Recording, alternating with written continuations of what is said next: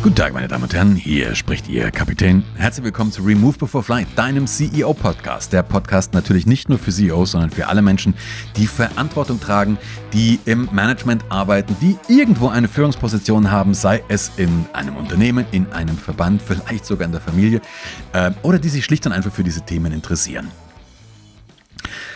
Warum scheitern erfolgreiche Unternehmen? Warum passiert das immer mal wieder, dass du ein Unternehmen hast oder eine Organisation hast, die eigentlich sehr erfolgreich ist und plötzlich fliegen die auf die Fresse? Plötzlich ist da vollkommen die Luft raus. Die haben keinen Schub mehr, die scheitern an ihren eigenen Schwierigkeiten und man steht von außen da und fragt sich, ja, warum passiert das eigentlich? Ja, warum, warum gibt's das? Um das zu verstehen, Du ahnst es, machen wir einen Ausflug in die Fliegerei. Warum hat ein Flugzeug plötzlich eine Situation, dass es in ernsthafte Schwierigkeiten gibt? Dafür gibt es ein Beispiel. Du kannst dich vielleicht erinnern, vor ein paar Jahren, ich glaube, das ist so sieben, acht Jahre her, gab es einen Unfall, einen sehr, sehr schweren Unfall. Da ist eine Maschine, ein A330 war das, der Air France, glaube über den Pazifik abgestürzt. Ich glaube, die sind aus Rio gekommen. Ich müsste jetzt nochmal genau nachschauen, wo die, wo die hergekommen sind. Die waren im Reiseflug irgendwo so auf 12, 13, 13 Kilometer Höhe und sind, man sagt so, wie aus heiterem Himmel abgestürzt. Mit alle am Schluss waren tot. Also war ein sehr, sehr tragischer Unfall. Was ist da passiert? Im Prinzip kannst du dir das ganz simpel vorstellen die hatten eine, eine Fehlanzeige. Die Fehlanzeige lag daran, dass äh, bestimmte Sensoren vereist waren. Ja, also ich habe ähm, an, an, einem Flugzeug verschiedene Sensoren, die zeigen mir den Umgebungsluftdruck an, die zeigen mir diesen Staudruck, also ja, der Staudruck, darüber kriege ich die Geschwindigkeit, den Umgebungsluftdruck, darüber kriege ich die Höhe. Und diese Sensoren waren vereist. Das kann passieren. Das ist auch an sich nicht so wahnsinnig schlimm, weil ich die mehrfach habe. Also ich habe da unabhängige Systeme voneinander, die äh, unabhängig arbeiten, Blöd ist nur, es zeigt mir, es zeigt mir unterschiedliche Werte. Und wenn ich unterschiedliche Werte habe, dann schaltet sich erstmal der Autopilot ab, weil der sagt, hey, die Informationen, die ich hier bekomme, die sind alle nicht mehr redundant, das passt nicht, schaff du mal was, dafür kriegst du das viele Geld. So, jetzt ist der Autopilot abgeschaltet und dann haben die Piloten blöderweise falsch reagiert. Also die Anzeigen haben, haben ihnen angezeigt, ich bin zu schnell. Was machst du, wenn du im Flieger zu schnell bist? Du ziehst, also du nimmst die Nase nach oben. Klar, der Flieger steigt jetzt, äh, wird dadurch langsamer und alles passt. Gemeinerweise waren die nicht zu schnell, sondern hatten genau die richtige Geschwindigkeit. Und wenn du jetzt siehst, wirst du zu langsam. Und dann passiert was Blödes. Ein Flugzeug braucht nämlich eine gewisse Luftgeschwindigkeit, die die Tragflächen umströmt. Das ist das Prinzip von Auftrieb. Ja, du brauchst eine Geschwindigkeit, eine bestimmte Geschwindigkeit, mit der die Luft deine Tragflächen umströmt. Das kannst du dir ganz einfach vorstellen, wenn du im Auto fährst und hältst die Hand aus dem Fenster, ja, ähm, und du fährst einfach mit, mit, mit 150 Kilometer pro Stunde, hältst die Hand raus, da hast du echt richtig Druck auf der Hand. Wenn du nur noch mit 20, mit 20 km/h fährst, hast du das nicht.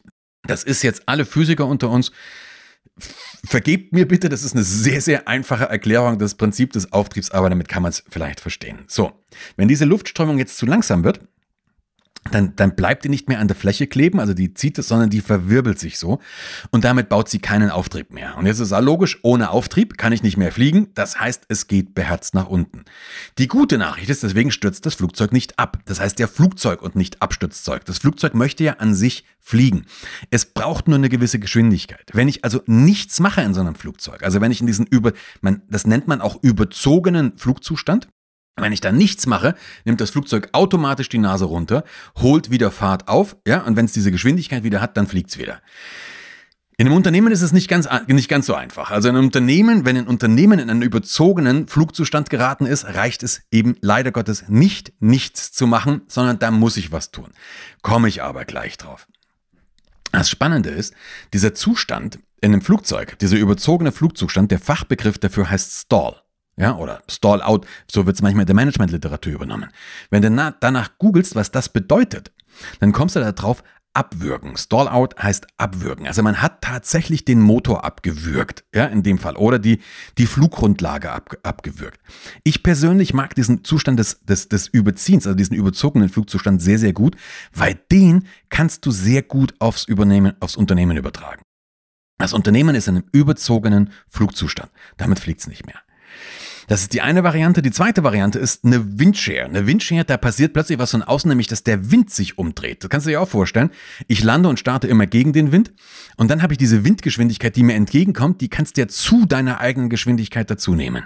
Ja? Wenn du also 250 Kilometer pro Stunde brauchst, um gut fliegen zu können, und hast 50 Kilometer pro Stunde Gegenwind, brauchst du logischerweise nur noch 200 Kilometer pro Stunde eigene Geschwindigkeit, um gut fliegen zu können.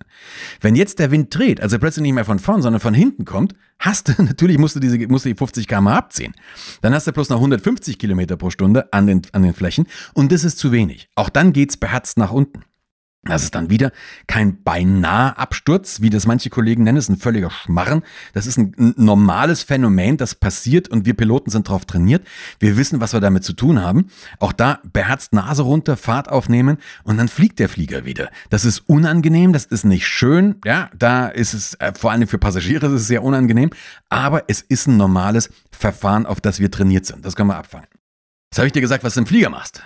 Und im Flieger ist es die gute Nachricht, first fly the aircraft. Du kümmerst dich erstmal um nichts. Du, ich werde garantiert, wenn ich sowas habe, nicht erstmal mit meinen Passagieren reden und sagen, liebe Passagiere, vielleicht haben Sie mitbekommen, dass gerade unsere Strömung abgerissen ist. Nein, ich werde erstmal was anderes machen. Ich werde dieses, Entschuldigung, verdammte Flugzeug fliegen und mich darum kümmern. In einem Unternehmen wäre es eigentlich genauso. Eigentlich. Und hier merkst du schon, die Krux, wir machen da manchmal was anderes. In einem Unternehmen habe ich die Situation, ich habe zu, zum Beispiel viel zu lange, viel zu stark gezogen. Also ich habe das Unternehmen überfordert, wollte immer mehr, immer mehr, immer mehr. Und irgendwann habe ich nicht mehr die Power, um diesen Koloss, den ich jetzt produziert habe, noch in der Luft zu halten. Das fliegt mir weg. Oder aber ich bin immer so äh, geflogen und habe und hab das immer weiter aufgebläht das hat auch alles äh, passiert, bis eine Krise kam. Wie eine Covid-19-Krise oder eine Digitalisierung oder eine Gesetzesänderung oder weiß der Geier was. Und diese Krise kannst du dir vorstellen wie, eine, wie die Windshare. Plötzlich fehlt mir dieses Ding und ich merke, dass ich vorher keine Resor äh, Reserven mehr hatte und das bricht mir im Zweifel das Genick.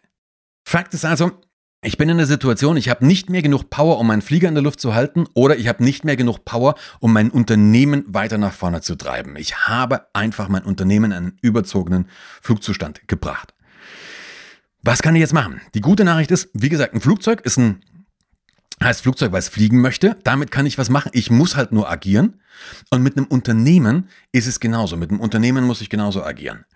Der erste, die erste Frage, ich sollte mir, wenn ich im Unternehmen agieren möchte, die Frage stellen, warum ist es passiert? Die gute Nachricht ist, diese, dieser Stallout, dieser überzogene Flugzustand, der passiert normalerweise nicht oder der passiert in den seltensten Fällen, weil sich plötzlich das Geschäftsmodell überholt hat. Das gibt es auch. Es gibt offensichtliches Beispiel Taxis. Also wenn du heute ein Taxiunternehmen gründest, würde ich dir sagen, überlegst dir bitte nochmal, weil schaust dir in Amerika an, es gibt da keine Taxis mehr. Ja, es gibt es gibt ein paar noch, aber wenn du dich an eine Straße stellst, ein Taxi willst, dann wartest du wirklich lange, bis du ein Taxi da kriegst. Also das, und das Unternehmensmodell hat sich überholt. Viele andere Modelle haben sich einfach überholt. Das braucht es in der Form nicht mehr. Und die Menschen sind nicht mehr bereit, dafür Geld zu bezahlen. Aber das ist tatsächlich in den seltensten Fällen der, der, der Fall. Es betrifft nämlich wahnsinnig viele Unternehmen. Es gab 2013, ist schon ein paar, paar Jahre her, aber die, die, Studie ist in meinen Augen so aktuell, wie, wie, sie, wie sie jemals war, von der Unternehmensberatung Bain Company. Die haben ihre Unternehmen äh, untersucht und die haben festgestellt, dass zwei Drittel aller Unternehmen die sie untersucht haben, zwei Drittel, ja, in den 15 Jahren vor der Untersuchung irgendwann mal in so ein Stallout reingefallen sind. Also das betrifft sehr, sehr viele Unternehmen. Gute Nachricht ist, in den seltensten Fällen ist es das Geschäftsmodell, das obsolet geworden ist. Vielmehr liegt es daran. Der eigentliche Grund ist, das Unternehmen ist einfach zu, zu, komplex geworden. Die, die, Strukturen sind zu komplex, die Verwaltung ist zu komplex, die Produktpalette ist zu komplex geworden. Und damit hat sich das Ding immer mehr aufgebläht. Und jetzt kannst du es wieder mit einem, mit einem, mit einem Flugzeug vergleichen. Wenn du ein Flugzeug im Flug immer größer machst und immer größer und immer größer und immer größer und immer schwerer machst, ja, aber die Engines, also die Motoren sich nicht verändern, dann passt's halt irgendwann nicht mehr. Und dann kommst du in diese Situation. So, jetzt haben wir die Situation, und da können wir uns ein bisschen schütteln, können vielleicht auch mal kräftig fluchen, hilft aber nichts, ja, weil wir müssen ja was machen. Genauso wie, wie du im Cockpit dir, eine Gedank dir Gedanken machen musst, okay, ich bin in der Situation, was mache ich jetzt? Im Cockpit trainierst du es vorher, musst du es im Unternehmen genauso machen. In meinen Flugschülern habe ich wirklich immer gesagt, wenn da, wenn die, wenn das Flugzeug irgendwie einen ganz großen Mist gemacht hat, erstmal alles loslassen, dann stabilisiert sich das Flugzeug meistens von alleine. Das reicht in einem Unternehmen nicht. Leider Gottes machen das anscheinend viele Manager, es reicht aber nicht. Wenn ich zur Kenntnis genommen habe, wir sind in der Situation, dann ist der erste Schritt, der erste Schritt zur Kenntnis nehmen, klar, Situational Awareness, zweiter Schritt, sich mal überlegen, woran liegt's. Wenn sowas passiert ist, dann hat es häufig, nochmal, wenn es dir gerade passiert ist oder du merkst, du bist entweder in deinem Unternehmen, vielleicht aber auch genauso in deiner Karriere. Das, kann, das muss nicht nur ein Unternehmen sein, das kann sich genauso auf deine Karriere beziehen. Vielleicht bist du gerade in einer Situation, wo du echt ein paar Jahre wirklich so einen Lauf hattest und plötzlich merkst du, da ist kein, da ist kein Schub mehr drin, da ist kein Dampf mehr drin. Dann ist es am Ende des, des Tages genau die gleiche Situation. Wenn du es im Unternehmen hast und du hast es festgestellt, dann macht es Sinn, sich über die Ursachen Gedanken zu machen. Und diese Ursachen, die haben häufig was damit zu tun, dass ich im Unternehmen schlicht und einfach den Kontakt zu meinem Kunden verloren habe. Also ich produziere natürlich immer noch oder ich an einem Produkt oder einer Dienstleistung, aber am Anfang war ich ganz eng mit meinen Kunden. Ich war, ich kannte die persönlich, ich habe viele geduzt, also ich wusste genau, was die haben. Ich habe mit denen teilweise genau das Produkt angeschaut oder die Dienstleistung, habe das weiter optimiert. Und je größer ich werde, umso mehr entf ent entferne ich mich von, von, diesem Kunden. Das ist relativ normal, das ist jetzt nichts Ungewöhnliches. Ja? Ähm, ich habe natürlich auch wesentlich mehr, ich aber ich verliere dadurch den Kontakt. Die Prozesse werden immer aufgeblähter. Es ist ja auch irgendwie wieder logisch. Wir versuchen irgendwelche Dinge abzu, abzucovern, wir machen Ausnahmen. Es kommen irgendwelche Auflagen dazu. Ähm, wir machen so Seitprozesse, wir machen Dokumentation und, und, und, und, und. Das Böse ist, es gab mal eine Untersuchung, also festgestellt, dass etwa, etwa ab 1000 Mitarbeitern braucht ein Unternehmen keinen externen Anlass mehr, um sich zu beschäftigen. Also theoretisch müsste, bräuchte ein Unternehmen ab etwa 1000 Leuten keinen einzigen Kunden mehr, um wirklich genügend zu tun zu haben, äh, um die nächsten 150 Jahre Beschäftigung zu haben. Blöderweise, wenn du keinen Kunden mehr hast, hast du auch keine Kohle mehr und dann kann man das Ganze nicht mehr bezahlen. Aber es würde, die Beschäftigung mit sich selber würde reichen. Und da kann ich auch wieder ein bisschen provokativ sein. Und ich nehme mich da selber nicht aus. Überlegen wir uns doch mal, wie viel Prozent unserer Zeit wenden wir wirklich für Leistungserstellung aus? Also, dass der, dass wir einen Wert für Wert, für echte Wertschöpfung. Und wie viel, wie viel Prozent sind irgendwelche Randprozesse? Wenn ich das mache, dann ist es häufig wirklich, wirklich ähm, ja, beängstigend und frustrierend. Also ich habe diese aufgeblähten Prozesse, ich habe Kontakt verloren. Es ist tatsächlich, ich fliege ein Flugzeug, an dem es einfach jetzt an der Schubkraft fehlt. Ich habe nicht mehr genügend Power, um den, um den Laden, um den Flieger in der Luft zu halten. Dann sagen manche, ja, aber äh, das ist natürlich auch, ich habe auch nicht die, die, bei dem Flugzeug, es funktionieren auch die Instrumente nicht. Doch, das tun sie. Die Instrumente funktionieren. Ich sehe all das. In einem Flieger sehe ich im Zweifelsfall, es funktioniert vielleicht eins nicht oder ein Instrument. Bei der Air France zeigt mir eine falsche Angabe, aber zwei zeigen mir die richtige. Das habe ich im Unternehmen auch. Vielleicht habe ich zehn Kunden, die sagen mir, ah, du bist so toll, ja, und alles ist schick. Und ich kriege vielleicht irgendeinen Preis für die, weiß der Geier, tollste Keynote oder was weiß ich nicht, was in welchem Markt du dich auch be bewegst. Aber alle Indikatoren, in, alle anderen Indikatoren stehen eigentlich auf Rot. Der Umsatz bricht ein, der Gewinn bricht ein, die Zahl der Mitarbeiter auf der anderen Seite steigt, ähm, die, die, die Zahl der Mitarbeiter in der Verwaltung steigt. Ähm, wenn du eine Projektmanagement-Software hast, als, als dieses BER, Berlin-Brandenburg Flughafen-Desaster. Da waren, als die das übernommen haben, damals vor Jahren, waren alle Indikatoren auf Rot gestanden. Die Frage ist nur, wie bewerten wir es? Offensichtlich werden diese Informationen nicht richtig interpretiert. Und du kannst auch das wieder runter machen jetzt von, von du kannst ein bisschen weggehen von, von betriebswirtschaftlichen Kennzahlen hin auf klassische Teamentwicklungskennzahlen. Auch da ist die Situation. Ein Team durchläuft ja verschiedene, dein eigenes Team verschiedene Stufen. Du kennst mit Sicherheit, mit Sicherheit kennst du diese, diese Teamuhr, die vier Stufen der Teamentwicklung. Forming, Storming, Norming, Performing. Ein Team findet sich zusammen, dann beschnuppern wir uns erstmal, das ist dieser Forming-Prozess. Das Team bildet sich. Dann, wenn sich das einigermaßen gebildet hat, dann gibt's Konflikte. Dann kommt dieser Storming, ja, diese Storming-Phase. Da wird die Hackordnung rausdefiniert, dann wird wirklich diese Zusammenarbeit definiert. Und aus diesen Konflikten heraus entsteht idealerweise das Norming. Jetzt schreiben wir die offiziellen und die inoffiziellen, also die geschriebenen und ungeschriebenen Gesetze der Zusammenarbeit. Und daraus kann ein Team performen. So sagen das alle meine Kollegen und Kolleginnen, so klingt's auch wundervoll. Und ich habe mich aber immer gewundert, warum fangen die dann irgendwann an, Mist zu bauen? Also warum fangen die dann irgendwann an, Sachen zu machen, wo du, wo du dich nur an den Kopf greifst? Ja? Warum reiten die sich dann selber in den Mist? Und deswegen habe ich vor, glaube ich, 25 Jahren schon die fünfte, in einem Anflug von Arroganz, diese Teamuhr weiterentwickelt um eine fünfte Stufe. Und diese fünfte Stufe habe ich Boring genannt, also die Langeweile. Forming, Storming, Norming, Performing, boring. Mein Vater hat immer gesagt, wenn es dem, dem Esel zu langweilig wird, geht er aufs Eis tanzen. Wenn es uns zu gut geht, fangen wir offensichtlich an, Mist zu bauen. Und dann bringen wir unser Unternehmen, unser Team, unsere Familie, unsere Beziehung in diesen überzogenen Flug, Flugzustand und müssen wieder arbeiten. Ich glaube, das ist der Punkt. So, wie kriegen wir jetzt die Kuh vom Eis? Wie kriegen wir die? Wir haben diese Situation, wir haben auch eine Idee, was passiert ist. Das Ganze ist zu komplex geworden. Ähm, wir haben die Ursachen einigermaßen analysiert. Das waren natürlich jetzt bloß ein paar Hinweise. Ja, du kannst das Ganze noch deutlich, deutlich besonnener machen und deutlich fundierter machen. Aber jetzt willst du das Ganze ja wieder kehren. Jetzt willst du es ja umkehren. Und da hilft, dass du dir Gedanken darüber machst oder dass wir uns Gedanken darüber machen, was sind eigentlich die Voraussetzungen für Erfolg? Was sind die Voraussetzungen für Erfolg, mit denen man vielleicht mal angefangen hat, mit denen man vielleicht mal ein Unternehmen gegründet hat? Und das sind, wenn du ein Unternehmen gründest, dann hast du eine, solltest du idealerweise eine klare Geschäftsidee haben. Und diese Geschäftsidee sollte idealerweise sein, dass es irgendein Problem gibt, das du lösen kannst. Dass es irgendein Problem gibt, das du lösen kannst. Und dass du das auch, das Problem muss groß genug sein, dass Menschen auch bereit sind, für diese Lösung zu bezahlen. Ich bin in meiner Branche im Training, Speaking, Beratung immer wieder fasziniert, wenn ich Menschen habe, die zu mir kommen und sagen, ich möchte gerne Speaker oder Speakerin werden. Ja, das ist erstmal verständlich. Und dann sage ich, ja, was ist dein Thema? Was hast du zu sagen? Das weiß ich noch nicht, aber ich gehöre auf die Bühne. Das ist genauso wie wenn du sagst, ich möchte Millionär werden. Ja, sage ich, ja, wie willst du das machen? Das weiß ich nicht, aber ich fühle, dass ich Ferrari fahren sollte. Super.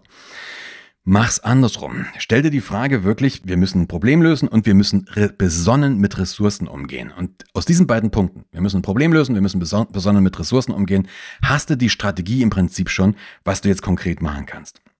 Erste Frage also, welches Problem löst du? Welches Problem löst du mit deinem Team? Also jetzt, ich weiß ja nicht, was genau du machst. Es kann sein, dass du ein Unternehmen hast. Es kann sein, dass du eine Führungskraft bist mit, ähm, mit einem Bereichsvorstand. Es kann, aber auch sein, dass du vielleicht nur ein kleines Team mit drei oder vier Leuten hast in einem System drinne. Vielleicht bist du sogar ein Solopreneur, also ein Einzel, ein einzelner Mensch, der mit einer einzelnen Stelle entweder im Unternehmen oder selbstständig. Stell dir immer die Frage, welches Problem löst du? Wenn du ein Unternehmen hast, natürlich am Markt. Wenn du innerhalb eines Unternehmens bist, stell dir wirklich mal die Frage, welches Problem löst du in diesem Unternehmen? Und das Geile ist, Entschuldigung, wenn ich das so sage, ist, ich bin immer fasziniert davon, wie sehr die Leute hier bei dieser einfachen Frage das, das, äh, das, das Schwimmen anfangen. Wenn ich in einem Unternehmen aber nicht sage, welches, nicht sagen kann als Mitarbeiter, welches Problem ich in diesem Unternehmen löse, dann kann es sein, dass ich irgendwann ersetzt werde. Weil wenn ich das schon nicht sagen kann, dann kann es ein externer Analyst meistens auch nicht. Also stell dir diese Frage. Die zweite Frage ist, Inwieweit löst du dieses Problem besser als jemand anderes, also als dein, Wett, dein Wettbewerb? Da kommst du dann schon in diese Richtung, wie du dich abheben kannst. Ja? Eigentlich eine simple Frage, aber was machen wir? Stattdessen, wir kümmern uns um jeden Scheiß. Wir kümmern uns um alles, wir regeln, wir steigern, wir sichern alles Mögliche ab und dadurch geht die Komplexität immer weiter hoch. So. Was ist das, was ist das Problem, das du löst und inwieweit machst du das besser als die anderen? Jetzt bist du, hast du diese Basis. Jetzt hast du die Basis gefunden. Und die Basis kannst du noch ein bisschen weiter ausdehnen, indem du dich an einen, an einen Claim erinnerst, den habe ich in einer anderen Podcast-Folge schon gebracht. Die, weiß ich nicht, vorvorletzte Folge war das, glaube ich, über Remote Leadership, über Führen auf Distanz. Da habe ich eine, einen Claim gebracht, den's, der auch übertragen ist aus, aus der Fliegerei. Es geht um Direction, Pace und Attitude, also um die Richtung, über die Taktung, Querstrich Geschwindigkeit und um die Einstellung. Das sind die vier Punkte. Kannst du übertragen, wenn es da, wenn's darum geht, als erstes, als Basis First fly the aircraft. Kümmere dich wirklich in der, im, im, in der, in der Schifffahrt, sag mir, ich brauche wieder Wasser unterm Kiel, in der Fliegerei, ich brauche wieder Luft auf den Flächen. Also der Flieger muss erstmal fliegen. Ich mache da nichts anderes, ich äh, mache keine Verlautbarung und ich mache keine Arbeitskreise, ich sorge dafür, dass der Flieger wieder fliegt. First Fly the Aircraft. Kümmere dich darum. Da bin ich bei den Kernprozessen und so weiter. Ja, ähm, da bin ich darum zu sagen, was, welches Problem löse ich eigentlich? Und das ist direkt die Überleitung zum, zum ersten Punkt, Direction. Die Voraussetzung für einen Erfolg ist, dass ich mir bewusst werde, welches Problem ich löse und inwieweit ich das besser löse als die anderen. Das ist Direction, so banal ist es. Wenn du diese Frage aber nicht beantworten kannst, dann wird's halt schwer. Dann wird's wirklich schwierig. Also stell dir die Frage, was ist dein Kerngeschäft? Ja, ähm, was ist das, was dieser Backbone, was ist das Rückgrat des Unternehmens? Ähm, wo sind die Kernbereiche? Und diese Frage nochmal, Ich meine das gar nicht mit diesen, mit diesen Kernprozessen, die dann manchmal die Unternehmensberater machen, sondern komm immer wieder auf diese Frage zurück, welches Problem löse ich damit, welches Problem löse ich damit, welches Problem löse ich damit. Und dann fokussiere dich auf auf dieses Kerngeschäft. Das ist die Direction. Die Direction muss dir erstmal wieder klar werden. Und wenn sie dir klar geworden ist, und zwar deutlich klar geworden ist, dann kannst du sie auch auf diese Menschen um dich drumherum, deine Mitarbeiter, Mitarbeiterinnen, ähm, deine Zulieferer ausdehnen.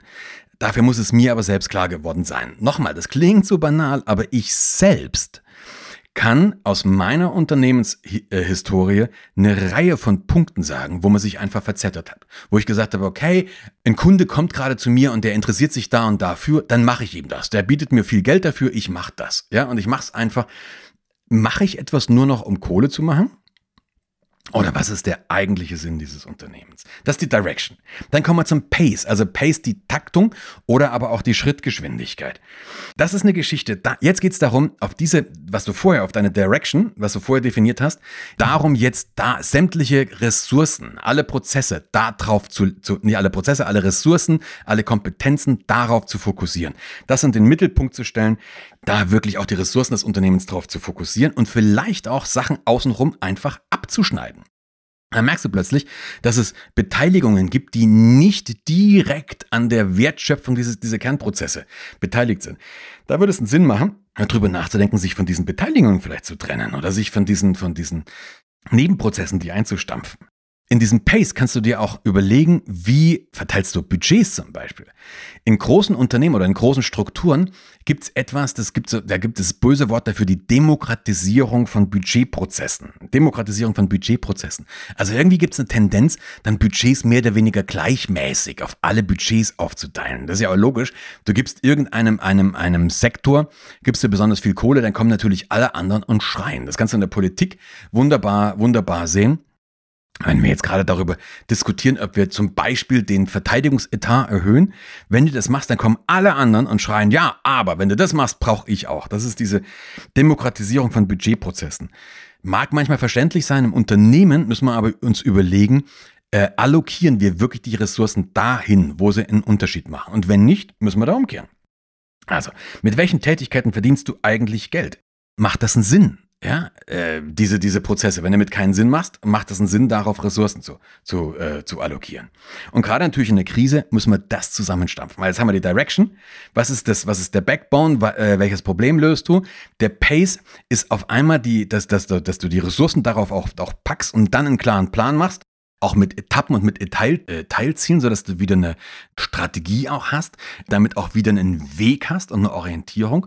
Und als letztes brauchst du, brauchst du die Attitude, die Einstellung. Dieses Wort ist in, im Deutschen so ein bisschen verbrannt, was ich sehr, sehr schade finde. Ich möchte dir hier vorstellen oder möchte vorschlagen, dass wir im Team, im Unternehmen immer mal wieder sowas wie dieses Eigentümer-Mindset, also diese Eigentümer-Attitude, wenn du es Neuhochdeutsch haben willst, dass wir uns darauf wieder konzentrieren. Was bedeutet das? Ein Eigentümer wird sich immer auf den Kunden konzentrieren. Der wird sich immer die Frage stellen, warum mache ich das? Wenn der Laden mir gehört und wenn ich damit gerade angefangen habe, ja, oder kennst auch die Gründermentalität, dann ist diese Frage normal. Welches Problemlösung löse ich? Ähm, ich konzentriere mich auf, auf den Kunden. Ich übernehme Verantwortung. Also ich sage nicht, jo, äh, das sind gerade zwei Millionen verloren gegangen. Ja, kann ich nichts dafür, weil das ist Schuld von dem, von dem anderen Bereich. Als Eigentümer ist es meine Kohle, die am Ende des Tages weg ist. Also ich nehme Verantwortung für das Ganze und ich konzentriere mich auf langfristige Ziele. Also nicht diese, diese Quick Wins zu sagen, ich nehme diesen Auftrag an, weil der bringt schön Kohle, sondern ich überlege mir, was sind meine langfristigen Ziele, was wir gerade besprochen hatten, was sind auch die, die Stepstones, was sind die Meilensteine daraufhin und zahlt dieses Projekt wirklich auf die, auf die langfristigen Ziele ein. Und in diesem Kontext Eigentümer-Mindset überlege ich mir, wie kann ich Ressourcen behutsam und sinnvoll vorsichtig einsetzen. Das würde ich alles tun, wenn es mein Unternehmen ist. Wenn es dein Unternehmen ist, erinnere dich daran wieder. Wenn es nicht dein Unternehmen ist, überleg dir mal, ja, wie, wie kannst du das für dich übertragen in deinen Bereich. Unterm Strich im Flieger ja, wenn ich einen Flieger im Stall habe, wenn ich einen Flieger in diesem überzogenen Flugzustand habe, dann muss ich was machen, das nennt man Stall Recovery. Also ich muss den Flieger wiederholen aus diesem überzogenen Flugzustand. Und genau das Gleiche muss man beim Unternehmen auch machen. Und das ist das, was wir die ganze Zeit besprochen haben. Im Flieger muss ich mich darauf konzentrieren, wieder Luft auf die Tragflächen zu bekommen, dass die Strömung wieder anliegt. Diese ganzen Punkte, ich konzentriere mich auf diese einzelnen Punkte, die wir gerade eben besprochen haben. Ähm, Direction, Pace und Attitude und logischerweise in Zukunft werde ich mich darauf konzentrieren, dass das Flugzeug in seinem gesunden Bereich bleibt und möglichst nicht wieder in einen überzogenen Flugzustand gerät. Wenn dir das gefallen hat, dann würde ich mich logischerweise sehr, sehr freuen, wenn du wieder ein Like gibst, wenn du dir die Frage stellst, okay, für wen könnte das interessant sein und für wen könntest du diesen Podcast mal weiterempfehlen? Weil in dem Ganzen, was ich dir gesagt habe, ist auch dieser Podcast, den ich gerade erstelle, natürlich kein Kerngeschäft. Mit diesem Podcast verdiene ich an sich erstmal kein Geld. Was natürlich das Ziel ist von der Dianze, dass ich möglichst viele Menschen erreiche, für die das interessant ist, die eventuell dann irgendwann auch mal drüber nachdenken, mit mir ein Programm, ein Prozess aufzusetzen, ob er nun virtuell oder ob er ähm, live sein sollte. Und wenn du mich daran unterstützen würdest, dass dieser Podcast weiterhin zu meinen Kernprozessen gehört, dann wäre es natürlich super lässig, wenn du das Ding auch weiterempfiehlst, wenn du es vielleicht mal in deinen Social Media Kanälen teilst, wenn dich das angesprochen hat, ähm, empfiehlst oder eben zumindest ein Like da lässt. Ich danke dir, ich wünsche dir eine coole Zeit. Wir hören uns wieder in zwei Wochen. Bleib gesund. Bis dann. Ciao.